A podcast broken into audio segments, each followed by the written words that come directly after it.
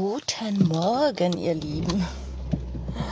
Ich habe es ja angekündigt, ne? Ich habe, äh, dass ich heute Morgen euch noch ein bisschen was erzähle über das gestrige Thema Energie aufspüren.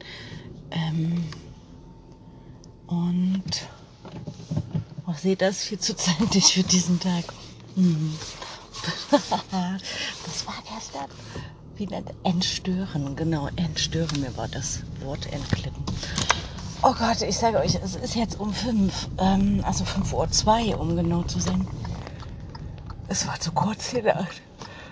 Also, oh, ich glaube, kann man sich suggestieren oder suggerieren, was man möchte. Es bleibt müde, es bleibt am... Oh, da hinten. Ein Quad. Oh, ich, also solche Dinger finde ich echt, echt mordsgefährlich. Also ich werde nicht so altbacken sein. Und dann überholt er mich auch noch, weil er gestresst ist. So ein junger Mensch. Und ich bin schon in dem Alter, wo ich sage, also die Jugend von heute, ja. Die Jugend von heute. oh Gott. Ich bin nicht alt. Nein. Ich werde immer weiser. Übrigens ist mein äh, Scheibenwischwasser alle. Es geht gar nicht hier. Ich mal gucken, ob ich noch was im Kofferraum habe. Naja, wie auch immer. Aber das ist jetzt nicht unser Thema. Das äh, sehr frühmorgendlichen Podcast. Und zwar geht es ja um Energien aufspüren und entstören. Und zuvor äh, kann ich noch sagen, ähm, ich wollte ja sowieso mal wissen, ich meine vom Gefühl, das Ding ist, das sind ja alles bloß, also wie mit diesen ähm, Wünscherouten oder Messgeräten und so, das sind ja alles so Hilfsmittel, um eigentlich das nochmal schwarz auf weiß sozusagen aufzuzeigen, was man im Gefühl schon hat. Also mir geht es zumindest so, wenn ich in, in der Ruhe bin und keine Ablenkung habe, dann spüre ich tatsächlich Energien. Also wenn ich dann in den Raum komme, kann ich sofort aufspüren, oh, hier ist irgendwas, also irgendwas ist hier echt. Oder, oh, das ist ein schöner Raum. Und ich glaube, diese Gabe liegt in uns allen. Und ähm, genau. Aber wie gesagt, ich habe auch vor ein paar Tagen mir so ein Elektrosmog-Messgerät besorgt. Und das, was ich sowieso schon wusste, aber noch zusätzlich, ähm, hat es mir nochmal gezeigt. Also wie hoch in, in so einer Wohnung die Elektrosmog-Belastung ist. Also sehr hoch in der Nähe von Steckdosen, ganz klar. Was auch eine also so eine hohe Ausstrahlung hat, dass das Gerät fast explodiert wäre, wenn man zum Beispiel sein Handy lädt. Also so ein Smartphone, ne? direkten Internetzugang. Aber schon wenn das Stromkabel angeschlossen ist und noch gar kein Gerät angeschlossen ist. Also das heißt, wenn ich da an meine Mutti denke, da habe ich letztens erst wieder komplett ähm, entwurstet und aufgeräumt und sortiert. Also bei ihr ist es auch so, und ich glaube, das geht einigen älteren Menschen vielleicht so, die stecken Stecker in die Steckdose, haben halt ein Gerät irgendwie dort dran und dann ziehen die das Gerät raus, aber der Stecker bleibt in der Steckdose. Und der sendet so riesige Wellen aus, es ist unglaublich, es ist fast der gesamte Raum dann verstrahlt. Der Backofen auch ganz hohe Strahlung. Mikrowelle kann ich nicht sagen, ich habe selber keine. Aber das könnte ich heute mal auf Arbeit ausprobieren. Genau. Ja, also eine ganz hohe Elektrosmogbelastung. Und das beeinflusst ja unseren ähm, Körper aufs Enormste. Also gerade auch im Schlafbereich wäre es sehr gut mal auszuprobieren. Das hatte ich ja gestern bei meiner Freundin. Ähm, und in, ich sag mal, 99 Prozent der Fälle sind die Wohnungen so konzipiert, dass der Schlafplatz so ist, dass er sogar zwei Steckdosen hat, damit man rechts und links was Schönes anstecken kann. Aber für einen gesunden Schlaf ist das absolut kontraproduktiv, ja, weil die Strahlung so extrem ist. Ich habe das Bett zum Beispiel äh, bei meiner Tochter habe ich so rumgestellt, dass dann keine Steckdose in der Nähe ist und da ist die Strahlenbelastung liegt auch so bei 1 gen 0, also sehr gut. So. Genau. So, jetzt zu den Wünscherouten oder. Ich weiß, also es gibt bestimmt einen Haufen Begrifflichkeiten, wie für jedes Ding. Und ähm, ich konnte mir mal, ich habe davon schon mal gehört, aber mich nicht näher damit beschäftigt. Und ich komme mir das gar nicht so richtig vorstellen, wie das funktioniert. Hä? Man beeinflusst das doch und so, ne? Aber ist tatsächlich so, man beeinflusst das nicht. Also meine Freundin hat jetzt solche, die schon hergestellt wurden. Ähm, und die liegen so locker in der Hand, also man kann die nicht beeinflussen. Ne? Und die, die man selber baut, mal sehen, wenn ich es schaffe, nachher noch verlinke ich euch das gerne. So ein Video, wo gezeigt wird, wie man sich das selber herstellen kann. Und zwar gibt es ja diese Drahtbügel. Und äh, ja, ich zeige euch einfach das Video. Für mich ist immer schwierig zu erklären. Genau. Mm, ja, also wie gesagt, äh, du merkst auch, du hast auch im Gefühl, dass du das nicht beeinflussen kannst. Ja, und dann ähm, kann man Energien aufspüren und das ist total spannend. Ähm, da kann man auch so Testläufe machen. Zum Beispiel anhand von Bildern. Also wenn du dir ein Bild dahin legst von einer schönen Blume oder so. Ähm, oder eben so eher so negativ behaftetes Bild. Genau, und dann kann man mal ausprobieren. Also zum Beispiel, mh, mm, das werde ich mal versuchen. Ich, ich denke, da gibt es sofort an das Steueramt. Ähm, wenn du ein total unangenehmes Gespräch vor dir hast, ein Telefonat oder wie auch immer, dann kannst du, also musst du gar nicht mit der Wünschelrute ran, sondern du äh, spürst es ja schon, dass negative Energien ausgestrahlt werden. Ähm, und dann kannst du so, du gehst so in die Stille, fokussierst dich nochmal so auf dieses äh, Gespräch oder wie auch immer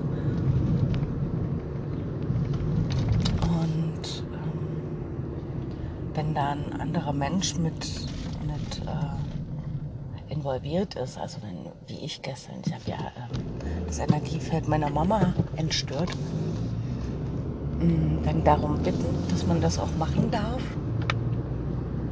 Das ist ja, wir sind alle energetische Wesen, also das heißt, die Verbindung zu dieser anderen Seele ist dadurch gegeben und ähm, sie kann entweder dieser Bitte gewähren oder eben sagen, nö, nö, ich möchte gar nicht entstört werden, weil es hat einen bestimmten Grund, warum ich so bin. Ja, das kann natürlich auch passieren. Aber ähm, darum bitten und dann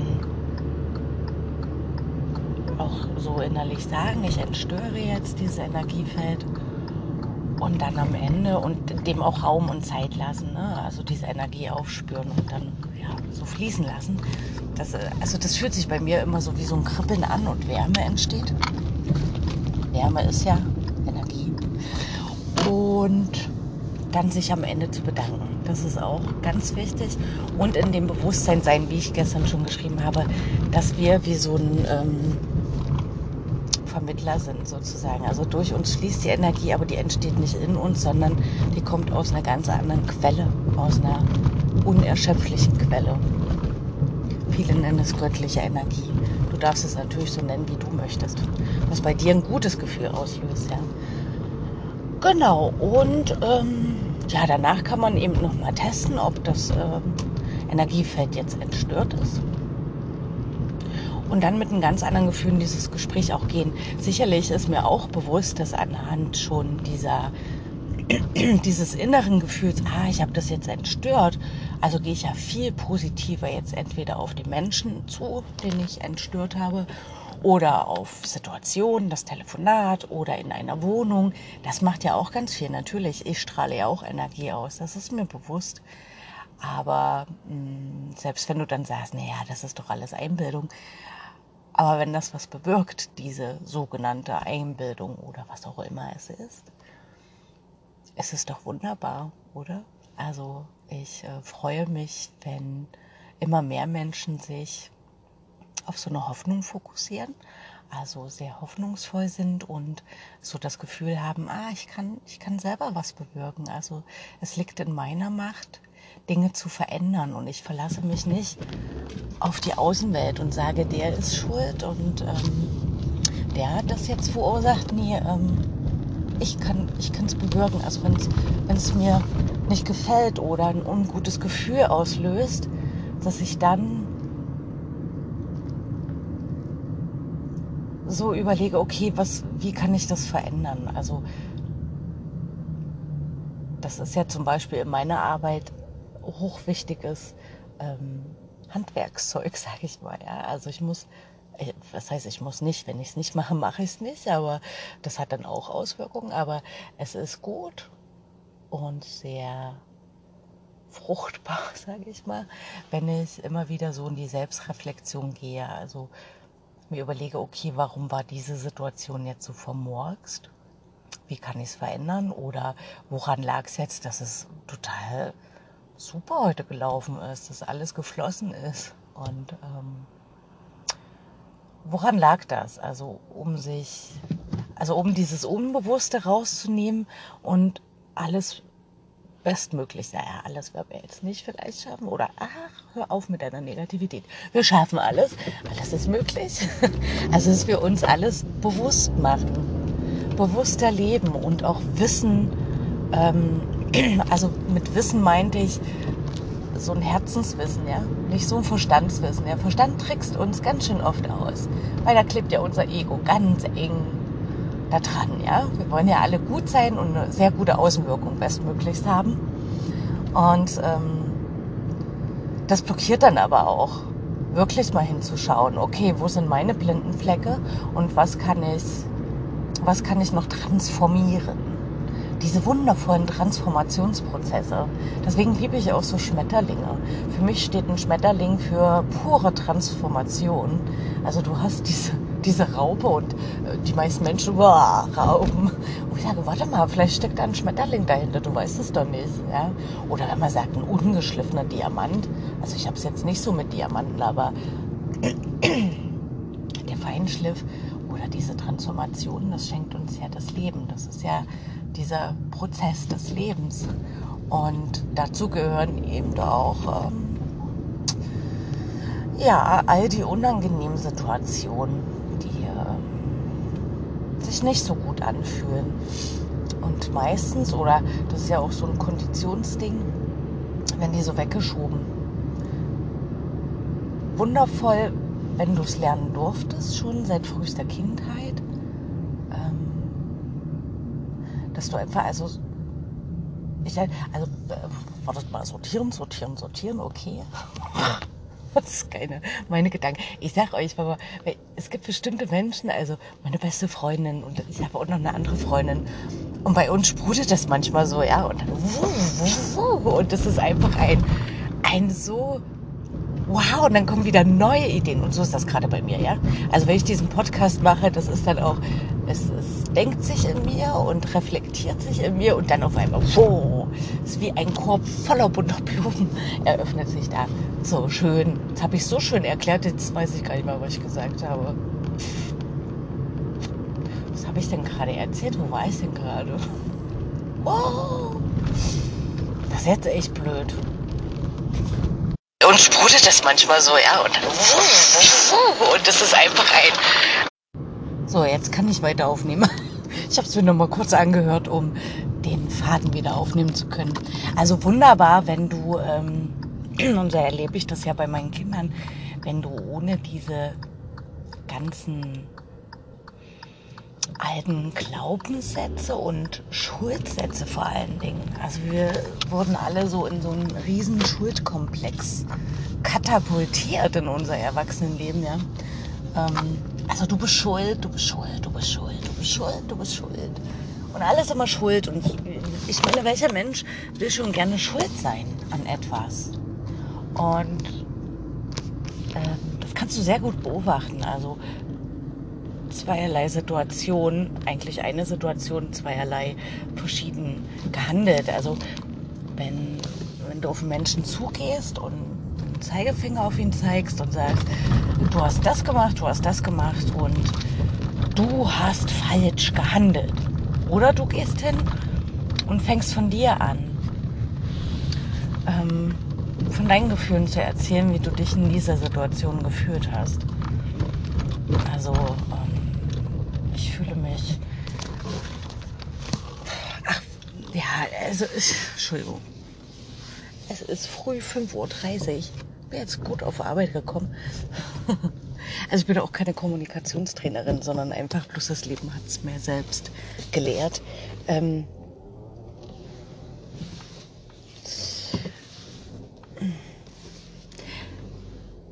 es, ist, es ist so schön. Es ist so schön. Es ist so schön, wenn in meinem Kopf alles klar ist. Und für mich aber schwierig ist, für andere das zu erklären. Also ich sag mal so, ähm, das ist ja ein Prozess und der dauert Schritt für Schritt für Schritt. Und, aber wenn du diesen Weg gehst, also ganz kleinschrittig hinschaust und auflöst und ohne dir selber so Schuld zu geben. Und es ist, also ich kenne das ja auch. Letztendlich, also ist es genauso wie, ähm, ich sag mal so an dem Beispiel. Ich hoffe, ich bin nicht zu konfus. Also wirklich, schon wieder das Gefühl, meine Güte, da kann doch kein Mensch folgen. Chrissy. Okay. Ich nenne mal ein praktisches Beispiel. Also ich habe jahrelang immer Schwierigkeiten. Habe ich ja jetzt auch noch, aber jetzt kann ich Felder entstören. Wunderbar. Also immer so Reibungspunkte mit meiner Mama gehabt. Immer Stress, immer Streit. Sie musste schon eine bestimmte Mimik haben und ich bin an die Decke gegangen, weil ich genau wusste, was sie jetzt gerade denkt und fühlt. Habe ich gedacht. ähm, die Schwierigkeit war, dass ich auf dieser emotionalen Ebene so festgesteckt bin. Und ähm, das letzte Mal zum Beispiel hätte ich auch wieder, ich, ich sage jetzt nicht genau, um was ging, aber auch wieder an der Decke gehen können. Gott sei Dank, zum Glück war eine andere Freundin bei mir, auch eine meiner besten Freundinnen. Und ähm, ich konnte meine Mutti gut in der Situation alleine stehen lassen. Konnte eigentlich gar nicht reagieren, weil meine beste Freundin war ja bei mir. Und konnte dann feststellen, dass nach wenigen Minuten meine Mutti völlig aus diesem negativen Feld raus war, es auch nicht mehr thematisiert wurde und alles war gut. Und da habe ich festgestellt, krass, verrückt, Chrissy. Das heißt, ich gehe viel zu schnell auf diese emotionale Ebene, also reagiere eigentlich fast zeitgleich auf die Mimik oder was auch immer meine Mutti da gerade macht, reagiere ich sofort und erschaffe dadurch ein energetisches Feld, was noch explosiver ist.